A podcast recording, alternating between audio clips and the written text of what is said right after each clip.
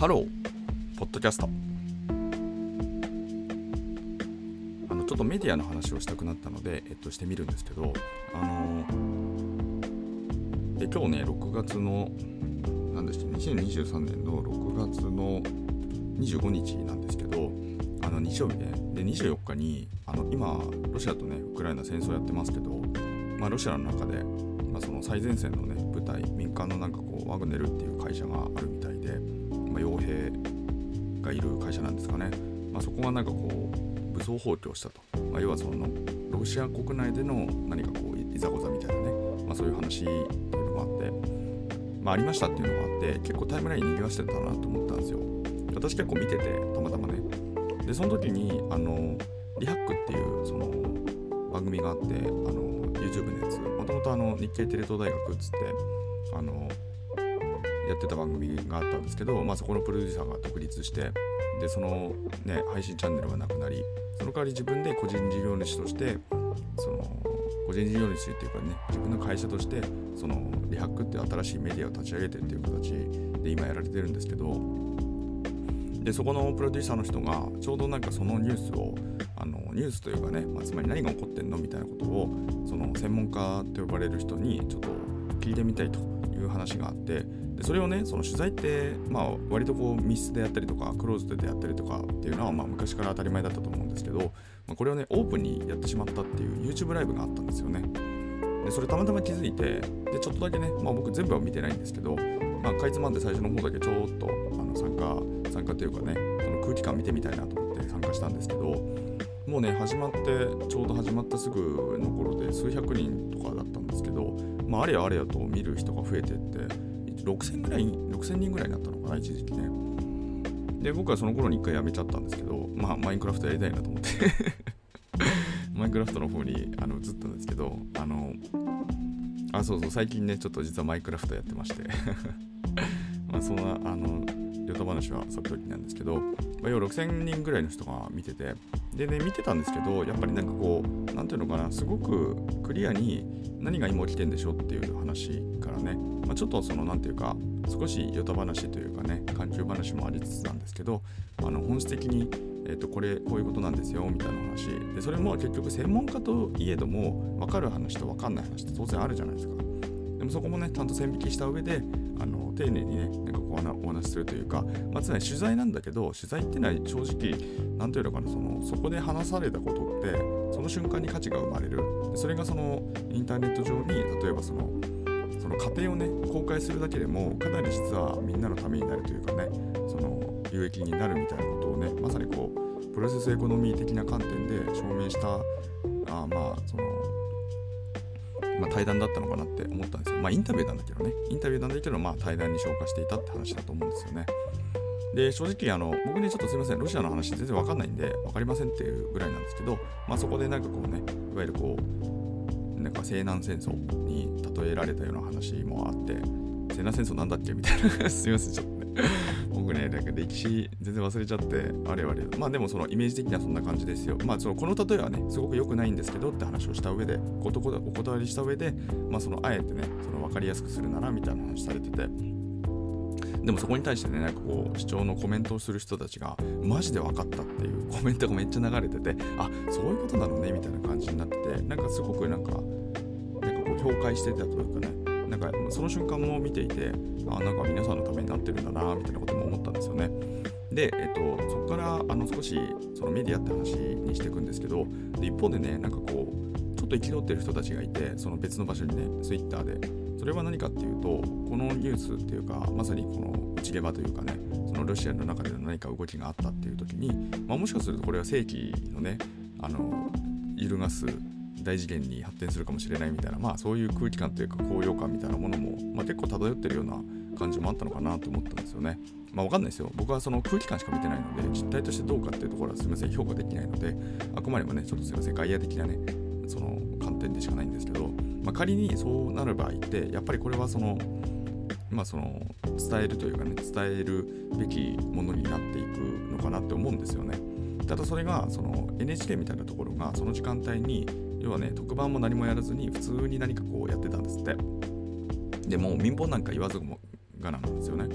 まあ、って言った時につまりなんかこう報道能力ってなんか割とないよねってこう何て言うのかな。こうなんかうっすらと最近はね特にこうあの認知されてきてるというか、まあ、つまり要はその YouTube みたいなものの革命。YouTube がすごいって言ってるわけじゃなくてそもそもインターネット的なところでその個が解放されるっていう文脈においては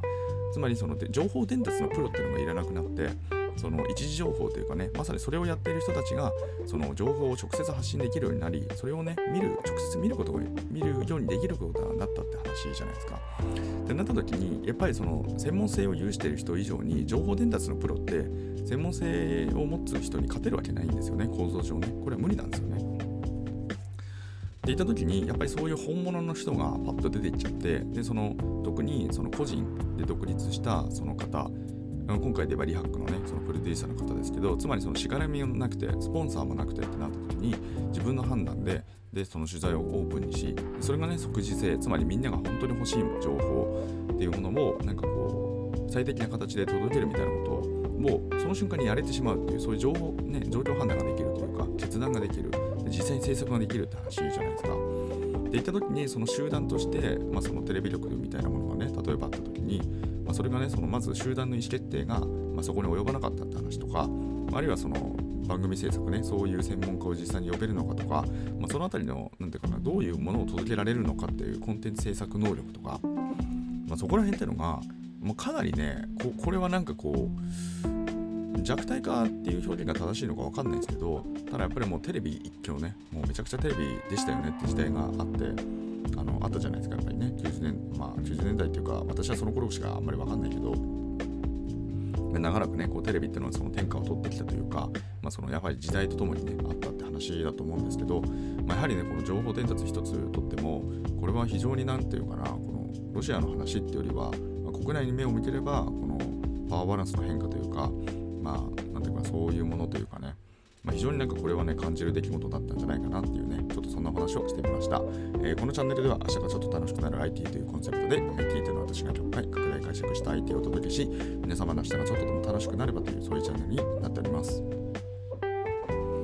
だからねその個人がそのクリエイターがよりこう組織を超えていくみたいな話ってあるじゃないですか。でそれ本当にやっぱり目の前に起こってんだなって思ったんですよこれね。あのインターネットってそもそもそのねその個人を解放するみたいな話ってあるじゃないですか。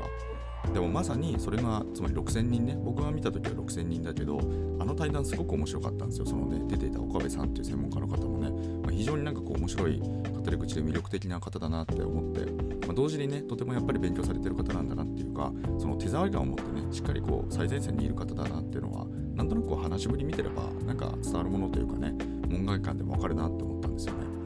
まあ、そういうなんかこう対談だったのでおそらくなんかあれはもう見てる人がどんどんどんどん雪だるま式に増えていくんだろうなみたいなことを思ったんですよね。であれを見てるとやっぱりなんかこう個人を超える組織を超えるってあながちなんかこう間違ってないよなっていうかだから結局いろんな人たちがなんかこう何ていうのかな何かを作るためにねみんなで協業しなきゃいけなかったっていうのがもうそのプロセスとしてねなんかそのあらゆるものが IT ツールでみんなすごく助けてくれるようになっちゃって。まあ、言ってみればだってカメラとかだってねそのまあ、もちろんねそのカメラを作る会社が必要ですとか、ね、そこはねまだまだその個人でできるかって言われるとその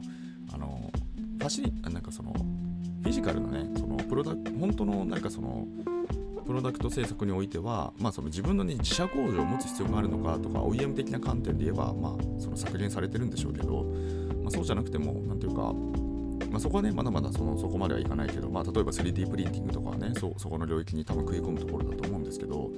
そのまあ、いずれにそうなんていうか、どんどんどんどんこう、なんていうかな、一人でリッチなものが出せるようになってるわけじゃないですか。まあ、そんなこと言えばね、私だってこんな個人ですけど、まあ、個人でね、全然そのインターネット上でも、なんか別に名声もあるわけでもないですし、まあ、こんな風にね、あの喋ってるだけなんですけど、でもおそらくその、なんていうのかな、その実際に数百万人ぐらいの人が扱うようなプロダクトっていうのを、実際にね、その作ってみたというか、まあ、その実体験として持ってるわけですよね。だからこれをおそらくこの体験してる人ってそんなに多分、まあ、多くはないというかね、まあ、少なくはない。まあでも IT 屋の中でもそういう経験をされてる方って多分そんなに多くないのかなみたいな感じとか、まあ、特にね、その、なんていうか、先導する側みたいな話とかね、まあ、例えばですけど、そんなものもなんかこの専門性を持って語れるっていうのはやっぱりそれは自分の強みになってるかなと思うんですけど、まあ、ななんていうかまあ、そこにね別に知名度がないから 別に多くの人に届かないみたいなね。それが別に僕は単純にこんなところであの喋ってるだけなんでそれが本当の実績なのかもよくわからないですしよくわかんないんですけどまあその誰も証明できないからね。別にいいんですけど。まあだからなんていうかな。そのそうだからそんな人がなんかこうポロッとねこう喋ったりとか別にそれはなんか僕の一面であってでさまざまな方がおそらくその一面においてね何かこう人と違うものが必ずあるはずで、まあ、必ずっていうかねあるんですよね。原則原理原則で言えばね。それがすごいすごくないっていう自分のその内的な評価っていうのを差し置いてですよ。そう何かねおそらくあることがまああるだろうみたいな感じなんですけど、まあ、そういうものがやっぱりこうオープンにしていけるというか表現できていけるというかだからねこんなの昔だったらねラジオ局にちょっと僕ねこういう喋るとやりたいんですけどってこうアピールしなきゃいけなかったんだけど今ってねポッとね今のまあちょっとマイクとか買っちゃいますけどマイクなんか買わなくたってスマホねスマホ、まあ、それもねなんかメルカリとかでなんか23世代前ぐらいのねその最先端のハイエンドのスマホを手に入れればまだ十分動きますからスマホだけあればねもうそれできるわけじゃないですかこのね一人配信曲みたいなやつね、まあ、だからやっぱり、うん、なんかすごい時代になったなっていうのがなんかこういよいよなんかこう実体体験としてなんかこう分かり始めたっていうのがこのメディアの動きだったのかなと思いまして。で、これは多分ねこういうのってね表面に見えてくるとやっぱ加速するのかなと思うんですよね。なんかまあ株価株価っていうかなんかいわゆるこう爆上げチャートみたいなものもなんか直前まで結構うねうねしてんだけど上がり始めると早いじゃないですか。今の日本株のチャートとかね冷やしてみれば分かると思うんですけど3月ぐらいから加速度ね加速的に来てるじゃないですか。実はね1月から上がってるんですよ緩やかに。でも上がるときってバーって一気に来るじゃないですか。ああバブルやって。まあバブルか。今バブルなのかね。まだ分かんないですけど。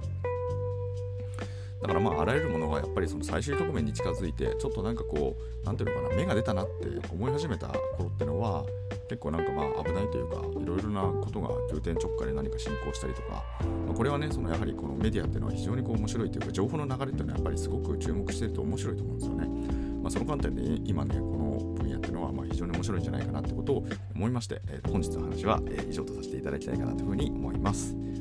えっ、とね、お手紙とか、あとね、あの公式サイト、私のね、公式サイト、公式って何やねんって話なんですけど、ありますので、概要欄からもしよろしければね、チェックしていただければ嬉しいなと思います。あの、コメント機能があって、あの意図せずにそれ実はね、ついてたんですけど あの、コメント機能もね、活用していただいたりとかね、あの、あらゆるお手紙の経路でいただいたりとか、まあ、いろんな経路でね、ありがとうございます。また引き続きね、あの、こんな風にゆる緩やかにお付き合いさせていただけたら嬉しいなというふうに思います。それではね、また皆様とお会いできる日を楽しみにしております。Have a nice day.